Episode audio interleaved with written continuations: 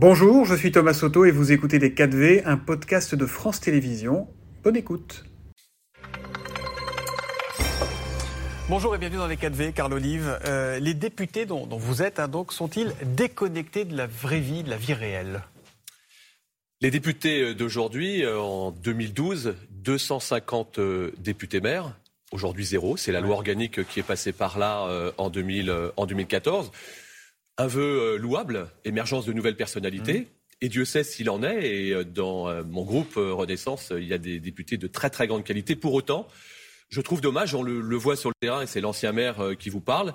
Oui, il y a effectivement ces fantassins de la République qui sont en prise directe avec la réalité du terrain, qui sont plébiscités par les Français, qui ne font plus partie du tout, de fait, des deux chambres. Et la crise démocratique est là. Aujourd'hui, on a un taux euh, euh, d'abstention de, 53,77%, triste record au deuxième tour des législatives. Les Français boycottent les urnes et on regarde ailleurs. Je pense qu'il faut être interpellé pour euh, ce sujet. Et donc vous dites qu'il faut revenir sur ce cumul du mandat, le rendre de nouveau possible. Le bureau de votre groupe parlementaire euh, Renaissance va, débattre d'une proposition de loi euh, allant en ce sens aujourd'hui. en creux, ça veut dire quoi? Que derrière le marketing, derrière les bonnes intentions, c'est la politique à l'ancienne qui gagne toujours à la fin, le député maire? C'est quoi l'idée générale de tout ça? L'idée générale, c'est de vivre, de vivre avec son temps. Et la crise des Gilets jaunes, Thomas Soto est passé par là. Qui euh, a sensibilisé le président de la République en premier sur la crise des Gilets jaunes? Que personne n'a vu venir Les maires. Mmh. Le président de la République a d'abord sondé les maires pour savoir ce qu'ils devaient faire en tout cas les sonder, mm. pas pour ce qu'il devait faire, mais derrière, il est allé, euh, je dirais, euh, dans l'arène avec euh, le grand débat national. On a une crise sous-jacente. Aujourd'hui, le sentiment de proximité, étude l'Opinionway 2019, montre que les maires sont les plus proches des habitants à 68%, les députés 5%. Ça vous manque en étant député, vous qui avez été maire pendant longtemps, pendant 8 ans, ça vous manque d'être à portée d'engueulade, comme on dit? D'abord, c'est le quotidien des maires. Vous avez raison. C'est pas un sujet de portée d'engueulade. C'est un sujet de répondre, euh, encore une fois, euh, à la crise démocratique de notre pays. C'est pas la seule solution, mais on a deux facteurs. Euh, c'est l'expertise d'usage, celle des maires, et derrière la proximité. ce que je constate aujourd'hui, c'est qu'on a presque un consensus. On a un alignement de planète. Le président de la République y est favorable. vous en avez parlé avec lui Vous êtes bien sûr. il vous soutient. Ben, j'en ai parlé, mais ça date pas d'hier. Euh, Monsieur Soto, ça a été mon combat euh, quand j'étais quand j'étais maire. Il y a trois ans, je lui. Là, c'est aujourd'hui que le bureau de Renaissance va, se pencher sur le sujet. Euh, alors, il y a trois ans, j'en ai parlé au président de, la République. Et voyez-vous, moi, je ne prêche, je ne prêche pas pour la ville de Poissy. Je vais vous proposer, on peut-être en parler, qui est effectivement un seuil qui soit inférieur, supérieur à celui de, la ville de Poissy. Poissy, c'est 37 000, et vous, voulez que le cumul soit limité à des villes de 20 000 habitants maximum. Je fais, je fais, une première proposition qui prospérera dans les dans les bancs du Parlement. ce que je veux dire simplement par là, c'est qu'aujourd'hui, euh, François Bayrou, euh, euh, Gérard Larcher, euh, Fabien Roussel, euh, l'élu euh, mmh. communiste, le Front National, Louis Alliot, sont favorables à cela. On n'aura peut-être pas beaucoup d'occasions dans ce mandat, pardonnez-moi, d'avoir une proposition de loi qui dégage un large consensus. Édouard Philippe, c'est son ADN. donc je pense que c'est le moment d'y aller. Et encore une fois. Donc le bureau de Renaissance va dire oui ce matin-là, ça va, ça va, ça va avancer. D'abord, je veux dire, je suis, très heureux de pouvoir le présenter. Moi, je suis dans, très heureux de voir que, n'est pas que nous ne sommes pas des députés godillots. Et on est dans le grand dépassement, on n'a pas tous les mêmes sensibilités au sein de ce groupe de la majorité présidentielle. Et tant mieux. Il faut faire avancer le débat. En tout cas, là-dessus, Emmanuel Macron vous écoute. Vous a écouté. Je sais, il est très bienveillant. Il est très bienveillant. Mais il le dit, il l'a dit au mois de décembre dernier, euh, comme Gérard Larcher euh, l'avait dit, comme euh, François Bayrou l'a encore dit il y a quelques, mm. semaines. Je prêche pas pour la paroisse de Poissy, je prêche, je prêche pas pour simplement le parti Renaissance, je prêche pour le pays. Et il me semble que c'est quelque chose de très concret. J'avance très vite pour dire que c'est un cumul d'expériences. Et je crois au cumul d'expériences qui nourrit la démocratie. C'est pas un cumul d'indemnités. Il n'y a pas des histoires de, cumuler les indemnités. Mais c'est une vaste hypocrisie, Monsieur Soto. Permettez-moi de vous le dire. Aujourd'hui, on peut être député, conseiller départemental, ce que je suis. On cumule les indemnités. On peut être conseiller régional et député. On ne pourrait pas être maire et député entre mm. guillemets euh, de base. Euh, voilà, je pense que c'est tout à fait cohérent. Vous avez beaucoup cité François Bayrou. Vous avez entendu ce qu'il a dit ce week-end sur la réforme des retraites? La réforme de retraite ne peut pas se faire au détour d'un amendement. Je suis opposé au passage en force. Oui, bah, c'est exactement ce que dit le président de la République. Le président de la République a... non? C'est pas ce qu'on comprend. Le président de la République a dit pendant euh, la campagne présidentielle qu'il fallait mettre en place un nouveau logiciel. Le CNR, le Conseil national euh, de, de, rénovation, euh, fait partie de cela. On ne va pas, en un claquement de doigts, régler une loi qui est une vraie arlésienne. Tout le monde en a parlé. Tous les présidents de la République en ont parlé depuis 25 ans. Personne ne l'a fait. Aujourd'hui, quand on lève un tout petit peu la tête, qu'est-ce qui se passe autour de nous? En Allemagne, 65 ans. En Italie, 67 ans. en Espagne, 65 ans. On n'est pas sur le fond, on est sur la méthode. Le passage en force, ça va d'être la tendance de l'automne. Le budget, bah, ça pourrait se passer en 49-3, c'est-à-dire l'adoption sans vote.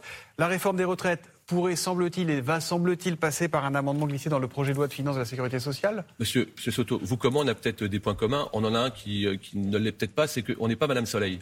Euh, et donc je pense qu'aujourd'hui, qui peut dire qu'on passera par un 49-3 Qui peut dire qu'il n'y aura pas de concertation Quand on lit les interventions des uns et des autres, on comprend que... Il y aura concertation. Il y aura évidemment concertation. Elles ont d'ores et déjà euh, démarré. Et encore une fois, ce n'est pas du jour au lendemain qu'on va régler un sujet qui est un sujet vous, qui obligatoire. Est-ce que ça vous choquerait que ça passe par, par un amendement dans le projet de loi de finances de la sécurité sociale? Oui. Oui, ça vous choquerait? Ça, me, choquerait que ce sujet-là soit simplement euh, l'affaire d'une discussion mm. euh, à l'Assemblée qui soit réglée euh, sur ce qu'on appelle un vote, un vote public. Il faut effectivement de la concertation. Il faut que tout, le, tout le pays soit concerné sur ce sujet. Ça va être le cas. Ça va être le cas. Et je pense que M. Bérou, comme le président de la République, disent exactement la même chose. Votre collègue député de la France Insoumise, Adrien Quatennens, soupçonné de violence conjugale présumée, il a même reconnu avoir giflé sa femme, a annoncé se mettre en retrait de sa fonction de coordinateur de la France Insoumise. Euh, qu'est-ce que ça vous inspire et est-ce que ça vous suffit aujourd'hui?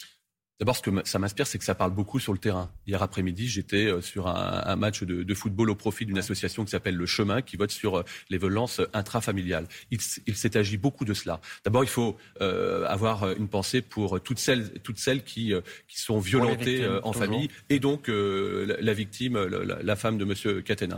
Ensuite, je me garderai bien. M. Catenins, il a pris une décision qui est une décision sage et compréhensible. Mais est-ce qu'il a euh, encore sa place de député dans l'hémicycle?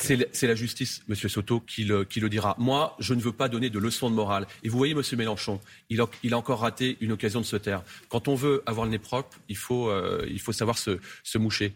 Jean-Luc Mélenchon qui a, qui a, tweeté sa dignité et son courage, la salué la dignité et le courage d'Adrien Quatennens, la malveillance policière et le voyeurisme médiatique. Oui, bien sûr. Hein, bah, de toute façon, la police tue les journalistes sont des abrutis et les chefs d'entreprise sont des parasites. On est dans la suite logique de ce que veut faire euh, M. Mélenchon. Mm. Encore une occasion de, se taire. Mais ma vraie question, c'est en termes d'exemplarité. On est d'accord qu'il y a le temps judiciaire, le temps médiatique, le temps politique. Malheureusement, euh, les temps médiatiques et, et, et politiques vont souvent trop vite. Mais là, il reconnaît avoir giflé son épouse. Il reconnaît plusieurs épisodes de violence. Est-ce qu'il peut représenter des Français dans l'hémicycle aujourd'hui ou est-ce que vous lui conseilleriez de se mettre au moins en retrait le temps de l'enquête? Mais monsieur Soto, euh, monsieur Katanas, et je ne donne pas de leçon de morale, loin de là, a décidé de se mettre en retrait. Il va se mettre en retrait. Il y a le du temps parti. du parti. il y, a le temps, il y a le temps judiciaire. Mmh. Et euh, permettez-moi de vous dire que c'est pas dans le tribunal euh, des réseaux sociaux que tout ça va se gérer. Il faut vraiment, à mon sens, faire du discernement par rapport, par rapport à tout cela. Et encore une fois, moi je lance un appel, mais vous le connaissez, surtout que toutes les femmes qui sont violentées, qui mm. sont tabassées, qui sont insultées, qui sont euh, malheureusement euh, euh, blessées après des, violences mm. conjugales, il faut qu'elles se rendent dans les commissariats. Et aujourd'hui, il y a des dispositifs qui dur font. pour elles, imaginez, si elles se font, elles se font taper dessus. Alors, il y a des dispositifs. elles se font taper dessus et elles voient qu'un député qui reconnaît avoir giflé sa femme dans des circonstances qui leur appartiennent, voilà, est toujours à l'Assemblée, il a toujours accès on verra la décision, en, tout cas, on verra la décision de M. Catenas. Euh, ce que je constate, c'est qu'il mm. euh, a décidé euh, très rapidement de se mettre, de se mettre en retrait. Et c'est pas moi et, du parti. Et, je pourrais faire comme LFI le fait systématiquement, aller souffler sur les braises. Ce ne sera pas mon cas. J'ai une pensée pour son épouse. C'est inadmissible, inacceptable. On doit devoir d'exemplarité quand on est dans la représentation nationale. C'est un premier pas. Vous n'avez pas peur que les Français se disent ils se protègent tous les uns les autres? Mais pas du tout. Je, ne dis pas ça. On voit bien que les clichés, euh, les, clichés ont toujours, ont toujours cours. C'est inacceptable, c'est inadmissible. On a un devoir d'exemplarité quand on représente euh, le pays. Carl Oli, vous êtes euh, investi dans les instances du foot, un membre du conseil d'administration de la Ligue du foot professionnel. Les accusations visent aussi le président de la Fédération française de football, Noël Legrette, qui aurait minimisé notamment les conséquences, voire couvert des cas d'agression sexuelle, notamment sur des mineurs. Il y a une enquête de, de SoFoot qui a poussé la ministre des Sports à demander un audit de la Fédération. Qu'est-ce que vous lui conseillez aujourd'hui à Noël Est-ce qu'il doit partir? Est-ce qu'il doit passer la main? D'abord, ce que je veux vous dire, c'est que les conseilleurs ne sont pas les payeurs. En revanche, je salue l'initiative de la ministre des Sports, Amélie Oudéa-Castera, de, de, diligenter euh, une enquête euh, administrative et interne à la Fédération française de football. À l'issue de cette, de cette enquête, des décisions, euh, des décisions seront prises. Ce que je constate, c'est que ce qu'on apprend aujourd'hui et aussi, encore une fois, foot, c'est pas. J'apprécie particulièrement foot. C'est pas non plus. Et on garde en tête la présomption d'innocence en exactement, Exactement. Donc il y a, une, une, enquête judiciaire qui, enfin, une enquête administrative qui est menée à la demande du ministère de, de, de tutelle, et ça me paraît important. Et, et, je salue encore une fois cette initiative. Hum. Euh, il y a des pratiques euh, douteuses. Il y a la sinistre affaire Pogba. On a un petit peu l'impression que c'est la mafia dans le monde du foot en ce moment, non? Ça ne pas d'hier, hein, Monsieur Soto. Euh, J'étais euh, président de, de club de football, alors pas en première division, euh, en, en 3 et 4e division. À l'époque, vous aviez euh, un rendez-vous avec un, un, représentant du joueur. J'ai travaillé aux côtés d'un grand président du Paris Saint-Germain qui s'appelle Michel Denisot. à l'époque, vous aviez un représentant du joueur, un représentant du club. Aujourd'hui, il faudrait peut-être presque avoir un, un, T4 ou un T5 pour accueillir une, une, famille, parfois une nébuleuse autour, autour du joueur. on le voit tout. Hein. C'est la Samaritaine. Oui, oui, oui, c'est le moment, c'est le moment d'assainir. Et puis c'est le moment aussi de, de la même manière que, celles et ceux qui sont victimes de cela n'hésitent pas à parler parce que ça fera avancer la cause du football et ça nous permettra peut-être de sortir de tous ces clichés qui disent que euh, lorsqu'un footballeur a mal à un doigt, il va s'acheter une pharmacie. on est loin de là. Ça, ça concerne 2% de, des, footballeurs. Moi, je suis très triste pour l'ensemble du football amateur, par exemple. On pâtit de cette euh, image-là. Il est temps que ça change. Merci beaucoup, Carl Olive, d'être venu dans, dans les KV. Merci à vous. C'était Les 4V, un podcast de France Télévisions. S'il vous a plu, n'hésitez surtout pas à vous abonner. Vous pouvez également retrouver tous les replays en vidéo sur France.tv.